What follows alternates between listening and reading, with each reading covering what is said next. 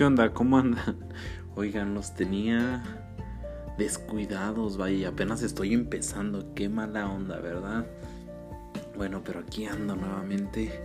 Eh, esperando que se encuentren bien, súper, súper bien. Que estén con toda la actitud. Que estén llevando las semanitas. Que estén llevando la cuarentena, perdón. La cuarentena súper bien. Y nada, que, la estén pasando súper bien con su familia, porque esto, esto es difícil, la verdad. Creo que no nos hayamos enfrentado a una situación como esta, pero pues bueno, bienvenidos.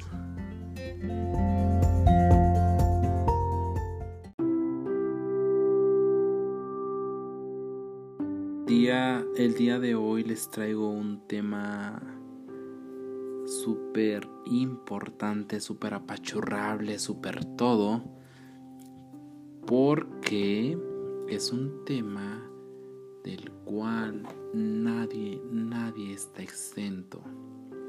Y justamente les estoy hablando de el duelo, este proceso que está relacionado justamente con la muerte, la pérdida de una persona físicamente, pero no solamente hablaremos de la persona, vaya, porque al fin de cuentas eh, hay algunas situaciones por las cuales se puede llevar un duelo y que puede complicarse a través de esto. Bueno, pues el duelo lo podríamos definir como la experiencia más dolorosa de la vida.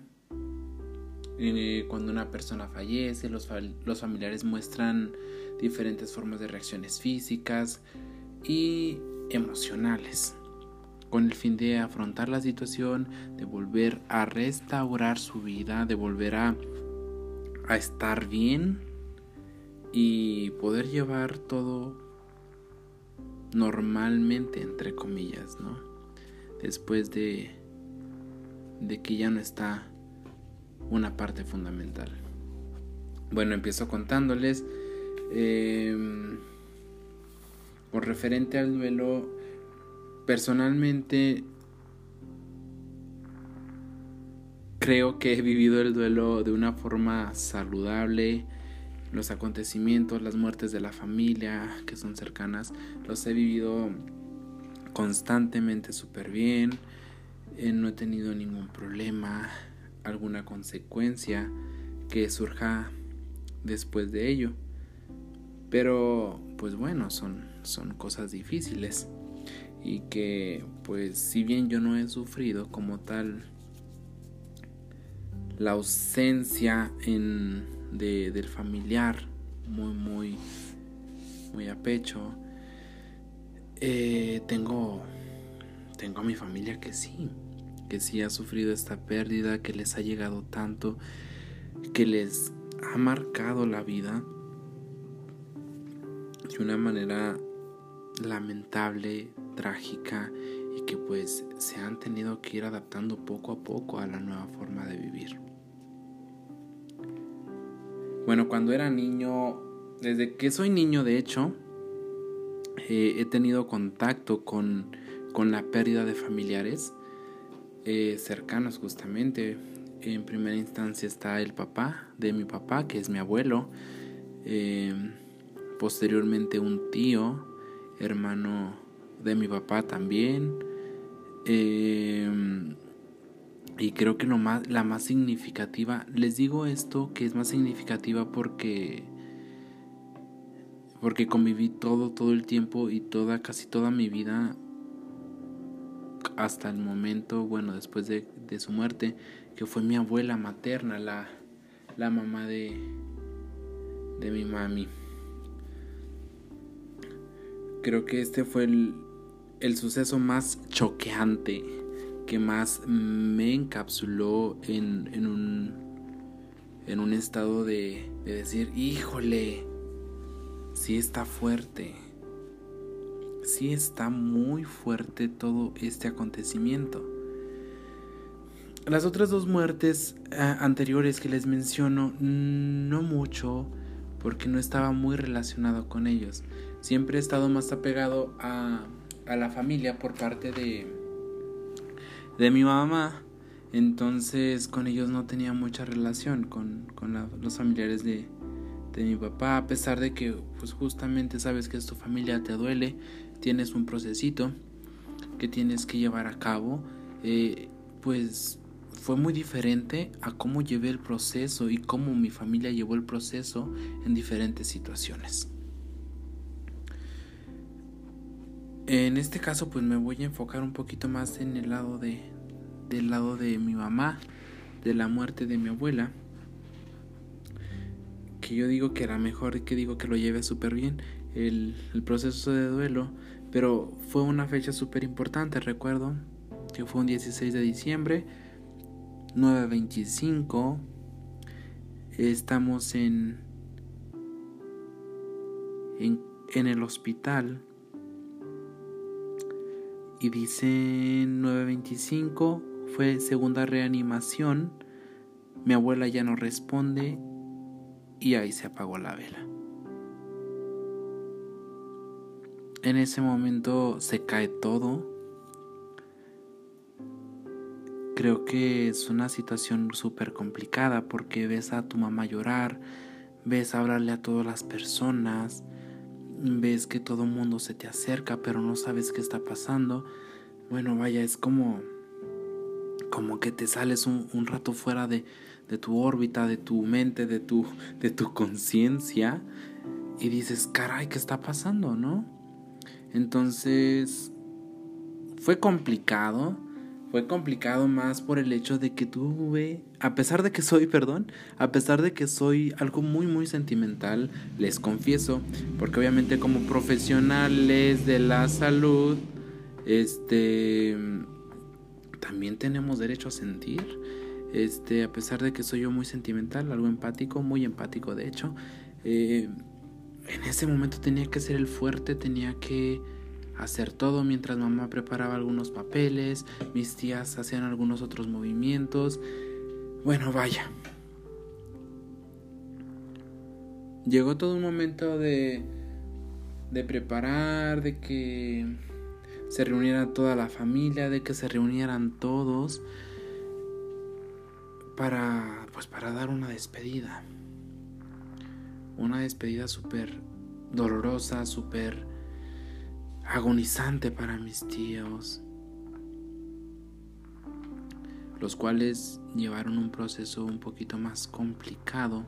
Si bien no se extendió y no se volvió crónico, no se volvió algo patológico, el, el duelo que tuvieron que vivir ellos, el proceso, fue un poquito más complicado.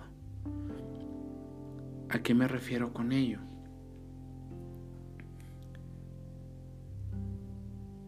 A que a pesar de que ya había pasado todo, de que la situación ya estaba, ya no se podía hacer nada, aquí lo que lo que lo único que que quedaba era la resignación. Pues bueno, aún estaban en esta parte de negación de decir no está pasando esto, no me está pasando a mí, no le está pasando a mi familia eh, este era un punto que para mí eh, era alarmante. A lo mejor no en el momento, porque también andaba como que en la, en la nubecita, pero para mí era alarmante ya en días posteriores. Pasaron los días, pasaron los meses, o sea, el tiempo estaba consumiendo. Era eran días en donde algunas de mis tías no no querían regresar a casa. Eh, algunos de mis familiares seguían con la noción de que pues todavía no les caía el 20 de que había pasado. Bueno, y, y, cada plática, cada, cada canción incluso, ¿saben? Cada canción recordaba a la persona que pues en su momento ya no estaba y ya no está. Hay que hablar justamente de esto.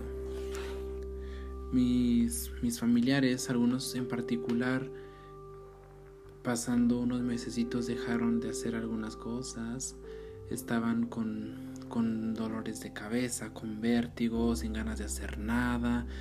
Eh, se la pasaban llorando en algún momento, recordando, siempre volvían a lo mismo.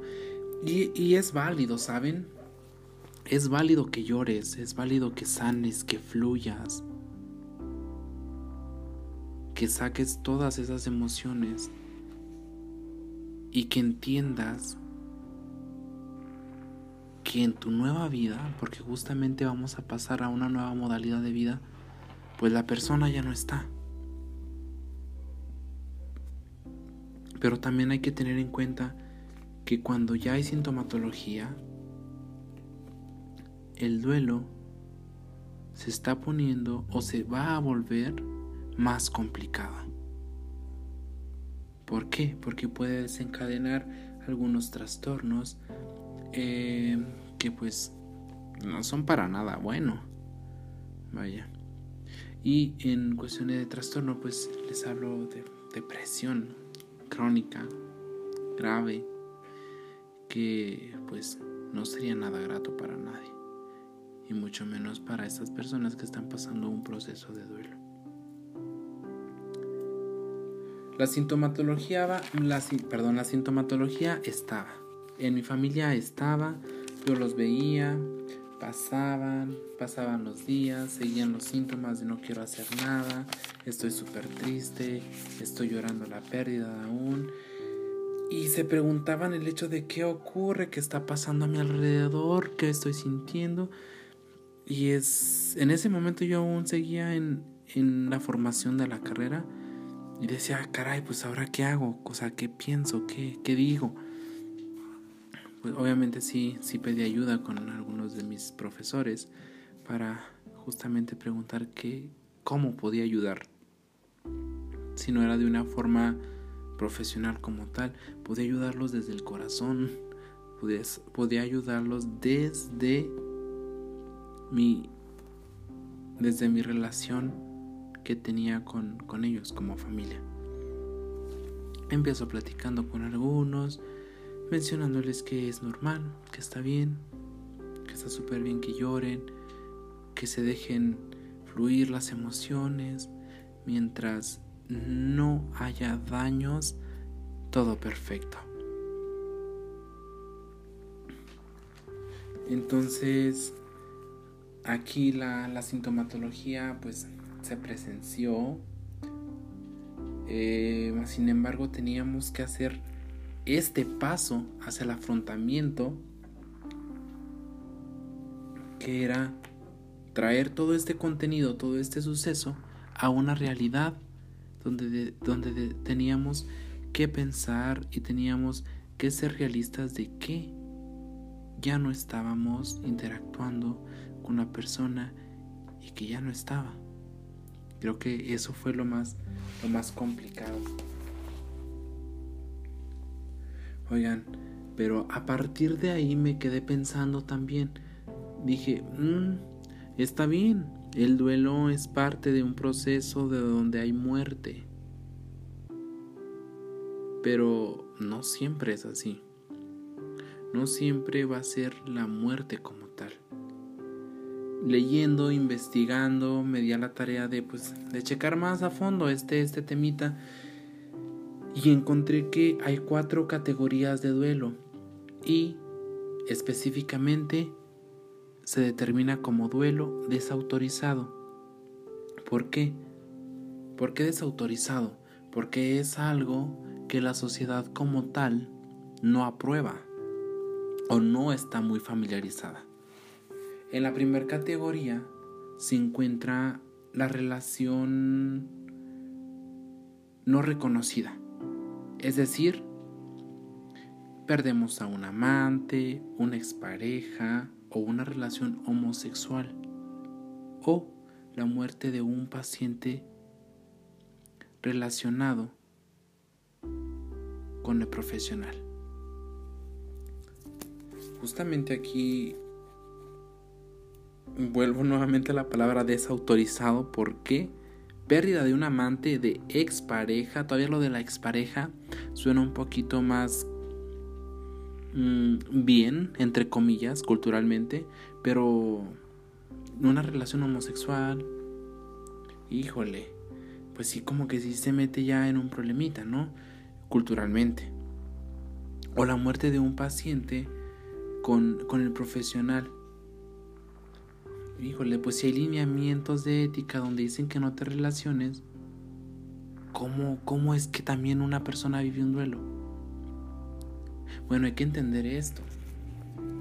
Que justamente el profesional de la salud, tanto de la salud física como de la salud mental, crean lazos con sus pacientes y claro que se pueden ver este alcanzados por la situación, tanto que también tienen que vivir un duelo, tienen que vivir este proceso de afrontamiento y más cuando son personas, cuando somos personas que estamos ingresando al área, al área laboral de nuestra rama. La segunda categoría es la pérdida que no es reconocida. En este, en este punto me refiero a la muerte de un animal, la, la muerte perinatal, personas que, que se han encontrado en coma y que pues lamentablemente ya no tienden a despertar. la tercera categoría es cuando el doliente es excluido. Este se me hace súper interesante y creo que tenemos que poner muchísima atención en este punto. Tendemos nosotros como adultos a dejar de lado a alguna persona que tenga una enfermedad mm, de aspecto mental, física, a una persona con una edad avanzada, incluso a los niños los dejamos a un lado, los dejamos a un lado pensando que ellos no tienen noción de la situación. Y los, los enajenamos, les decimos tú hazte para allá o tal vez sí, mira hijo, pues está pasando esto, pero hazte para allá, o sea, tú no sabes de la situación. Y personitas, esto es un error súper grave porque tenemos que totalmente, lo, voy a decir de esta forma, tenemos que abrazarnos, sean niños, sean personas que sufren de alguna condición mental, sean personas adultas, tenemos que abrazarlos y decir, está pasando esta situación y es pertinente hacerte parte de ella porque eres parte de la familia y eres parte del proceso y tienes tu proceso porque lo tiene que llevar a cabo. Y justamente aquí entra eh, un, duelo difícil cuando excluyes a cuando me excluyes a la persona, cuando la dejas a un lado por por X razón, la persona no tiende a expresar, la persona se siente confundida, no sabe qué está pasando verdaderamente porque la excluiste, no dejaste que sintiera o que viviera la situación, entonces para el profesional de la salud aquí entra un reto porque es un duelo complicado. El hecho de la represión de los sentimientos pues no va a ser sano y a la larga va a traer consecuencias. Una cuarta categoría es las circunstancias particulares de la muerte. ¿A qué me refiero con esto? En cómo la sociedad limita el apoyo del doliente, es decir, que la sociedad nos da la espalda o se hace a un lado por muertes estigmatizadas, es decir, algún homicidio, un suicidio o enfermedad crónica degenerativa como lo es el VIH, donde hay un estigma super carajo, super cabrón, perdón la expresión, y que dicen, pues bueno, en el caso de homicidio, en alguna cosa debió de haber andado esta personita. Pero qué tal que si no, y qué tal que si estuvo en una situación, estuvo justamente en el acontecimiento y le tocó una bala. O sea, justamente estás estigmatizando a la persona sin saber verdaderamente lo que ocurrió. ¿No? Bueno, y, y en base a ello, y a lo que les estoy comentando de este duelo desautorizado, pues nos pone en riesgo a, los pacientes, tanto a los pacientes como a los, a los profesionales de la salud en el aspecto de que pues va a ser un poquito más complicado el trabajo y vaya, no digo que sea malo porque al fin de cuentas somos profesionales que tenemos que estar en el acompañamiento del proceso. Pero poner en riesgo a la persona por esta autoculpa, esta falta de apoyo, por dejarlo a un lado, creo que eso sí no es justo. Eh, posteriormente y a la larga, como se los menciono, nos va a traer problemitas como el trauma acumulado que se va a reflejar en un fracaso más fracaso, que va a ser una acumulación compulsiva de, de bastantes fracasos y va a decir, híjole, pues algo está pasando, ¿no? Chicuelos, pues miren, el afrontamiento lo tenemos que hacer todos. ¿Qué hago cuando ocurre un suceso así? La situación me está rebasando. Yo ya no quiero hacer las cosas. He perdido sentido incluso de hacerlas. No las disfruto. Los invito a que hablen, a que hablen, externen todo lo que sienten, que saquen sus emociones, no se queden con ellas porque eres importante. Ve a terapia, acude con un especialista, date la oportunidad para ti, para poder sanar y afrontar la situación de una manera sana. Bueno chicos, con esto me despido. Igual no no quiero hacerlo extenso, no quiero hacerlo largo porque luego voy a empezar a divagar eh, y no lo quiero hacer de esta forma. Entonces, hasta aquí con el tema del duelo, igual ya ustedes vayan comentándome qué es lo que quieren saber, qué me faltó. Eh, están pasando por una, por una situación, cómo le están pasando, chicos. Bueno, yo hasta aquí los dejo. Un fuerte abrazo donde quiera que estén y recuerden que son importantes, que son valiosos y que pese a cualquier circunstancia que están pasando, van a salir de ello. Todo va a estar bien y hay que buscar ayuda. ¿Sale? Nos vemos en otro episodio. Un abrazote.